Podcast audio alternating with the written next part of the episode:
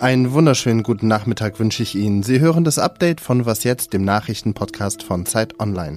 Es ist Mittwoch, der 20. September und mein Name ist Roland Judin. Ein jahrzehntelanger Konflikt, der immer wieder zu Kämpfen und Toten geführt hat, könnte vielleicht dauerhaft vorbei sein, Warum das aber nicht unbedingt ein Grund zur Freude ist, darüber sprechen wir gleich. Außerdem schauen wir in den kommenden knapp zehn Minuten auf die Klinikproteste heute und was Lehrkräfte über die Situation der Schülerinnen sagen. Redaktionsschluss für diesen Podcast ist 16 Uhr. Gestern verkündet Aserbaidschan, die Region Bergkarabach militärisch erobern zu wollen und greift die dortigen Separatisten an. Heute Mittag wurde dann eine Waffenruhe vereinbart. Aserbaidschan hat in der Region gegen Armenier gekämpft. Und laut Vereinbarung zur Waffenruhe sollen die armenischen Kämpfer ihre Waffen niederlegen und Zeit haben, sich zu ergeben. Bergkarabach gehört völkerrechtlich zu Aserbaidschan. Allerdings leben dort mehrheitlich Armenier. Deswegen streiten dort seit Jahrzehnten armenische Separatisten und Aserbaidschan um die Vorherrschaft.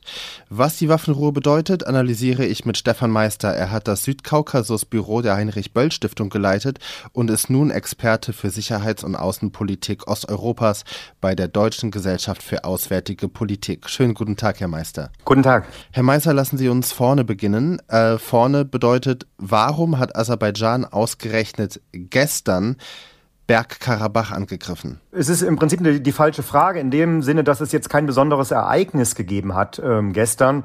Ähm, UN-Vollversammlung am Vorabend, irgendetwas in der Ukraine, was passiert ist, sondern es geht letztlich darum, dass Aserbaidschan jetzt bereit war. Es hat systematisch diesen Krieg vorbereitet. Ähm, es hat äh, ja über Monate im Prinzip Bergkarabach ausgehungert, unter Druck gesetzt. Es hat in den letzten Wochen Militär stationiert ähm, an der Grenze zu Armenien und äh, auch zu Bergkarabach. Äh, es hat Waffen in größeren Mengen in Israel ähm, gekauft und es war jetzt bereit, diesen Angriff ähm, äh, zu tätigen. Und Moskau hat jetzt das Okay gegeben. Also ich denke, Moskau und Ankara müssen letztlich das Okay geben. Das Okay scheint gegeben worden zu sein und deswegen ist der Angriff jetzt erfolgt. Aserbaidschan hat ja die einzige Verbindungsroute zwischen Armenien und Bergkarabach seit Monaten blockiert. Also dieses Abschneiden der dortigen armenischen Bevölkerung von Essen, von Nahrung, von humanitären Hilfsgütern, das hatte System, Strategie. Genau. Ich nenne das Alami-Taktik. Also, dass man im Prinzip systematisch diese Region übernimmt. Das war ja letztlich das Ziel auch äh, im Zweiten Bergkarabach-Krieg äh, im Herbst 2020. Und nur durch diesen russischen Waffenstillstandverhandlungen ist das ja nicht erfolgt. Und man hat im Prinzip danach nie dieses Ziel aufgegeben. Nun, diese Waffenruhe wurde ja angeblich durch russische Soldaten vermittelt. Also welche Rolle spielt Russland in dem Konflikt? Naja, wir dürfen nicht vergessen, dass Russland immer noch äh, sogenannten Friedenstruppen äh, auf dem Gebiet von Bergkarabach hat, ähm, die eigentlich die Bevölkerung vor Ort schützen sollen und auch diesen äh, Latschin-Korridor, also den Zugang zwischen Armenien und Bergkarabach, freihalten sollen. Wir sehen, dass das Moskau nicht tut. Es schützt weder die Bevölkerung, noch hat es diesen Korridor ähm, frei, äh, freigehalten. Ähm, und es hat im Prinzip ähm, eine Interessenverschiebung gegeben von russischer Seite. Also man braucht ähm, Aserbaidschan wegen des Krieges in der Ukraine für den Nord-Süd-Korridor Richtung Iran, Indien und auch die Türkei äh, als zur Umgehung von Sanktionen als alternative ähm, Korridore. In deren Sicht ähm, ist man hier ähm, äh, Aserbaidschan entgegengekommen und es zeigt sich, dass, äh, dass äh, Russland eben keine Schutzmacht ist für Armenien, sondern eigene Interessen verfolgt, die, ähm, wo, wo letztlich Armenien am, am Ende nicht wirklich wichtig ist für Moskau. Bedeutet das, das geopolitische Strategiespiel ist vorbei und Aserbaidschan wird nun die Kontrolle über die Region längerfristig aufrechterhalten können? Also ich gehe davon aus, dass Aserbaidschan diese Region übernimmt. Äh, die Kontrolle übernimmt äh, und alles, was äh, armenisch dort ist, sozusagen beseitigen wird. Also jetzt, ich meine auch Kulturgüter, Kirchen, Klöster und dergleichen. Ähm, und Moskau, ja, Moskau wird, scheint dem wohl zuzustimmen. Also es kann natürlich noch, ähm, ja, Moskau hat, hat die Region im Prinzip aufgegeben und das Spiel hat sich verändert. Ja, durch diesen Krieg in der Ukraine seit letztem Jahr. Und so erleben wir also, wie sich der jahrzehntelange Konflikt um die Region Bergkarabach auf inhumane Art und Weise auflöst.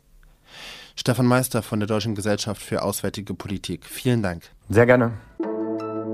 An mehreren Orten in Deutschland haben heute Krankenhausangestellte auf die finanziellen Probleme von Kliniken hierzulande aufmerksam gemacht. Es gab Proteste und Kundgebungen unter anderem in Berlin am Brandenburger Tor, aber auch in Stuttgart, Frankfurt am Main und Düsseldorf.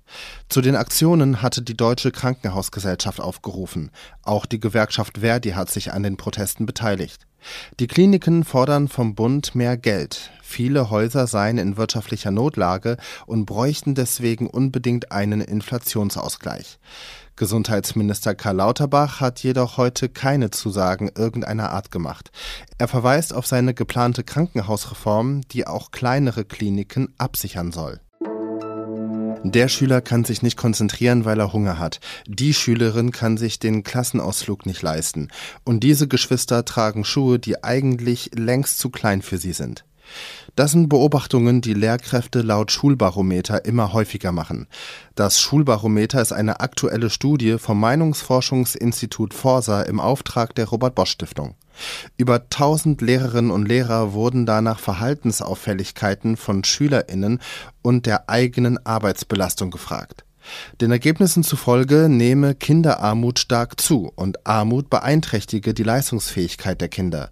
Viele Lehrerinnen und Lehrer sprechen davon, dass viele von Armut betroffene Kinder ohne Pausenbrot in die Klasse kommen oder keine Stifte, Lineale oder Zirkel hätten.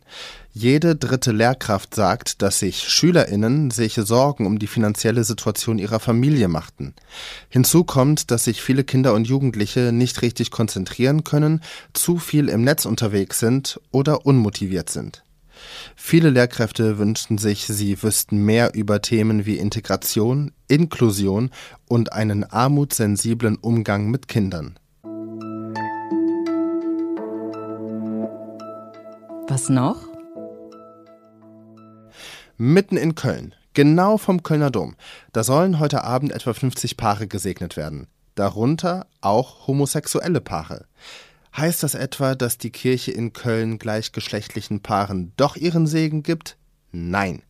Es werden verschiedene Priester aus ganz Deutschland anreisen, um die Menschen zu segnen. Die Segnung wurde unter anderem von einer Seelsorgerin aus Köln organisiert und diese Frau will ein Zeichen des Ungehorsams setzen. Denn sie weiß, dass das Kölner Erzbistum, wie auch der Vatikan und die katholische Kirche weltweit, es ablehnt, Homosexuelle zu segnen. Der Tag für diesen offenen Segnungsgottesdienst wurde vielleicht auch nicht ganz zufällig gewählt, denn genau heute vor neun Jahren hat Kardinal Wölki sein Amt im Erzbistum Köln angetreten. Zum Segnungsgottesdienst heute Abend hat sich aber auch Protest angekündigt. Eine Gruppe Gegendemonstranten will parallel zu den Segnungen den Rosenkranz beten. Egal wen Sie lieben, ich wünsche Ihnen einen gesegneten Abend. Denn nun ist das Update von Was jetzt zu Ende. Morgen früh begrüßt Sie hier meine Kollegin Rita Lauter. Sie spricht über das Treffen zwischen dem ukrainischen Präsidenten Zelensky und seinem US-amerikanischen Amtskollegen Biden.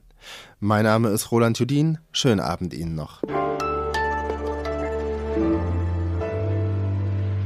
So, Test, Test, Test, Test, Test, Test, Test, Test.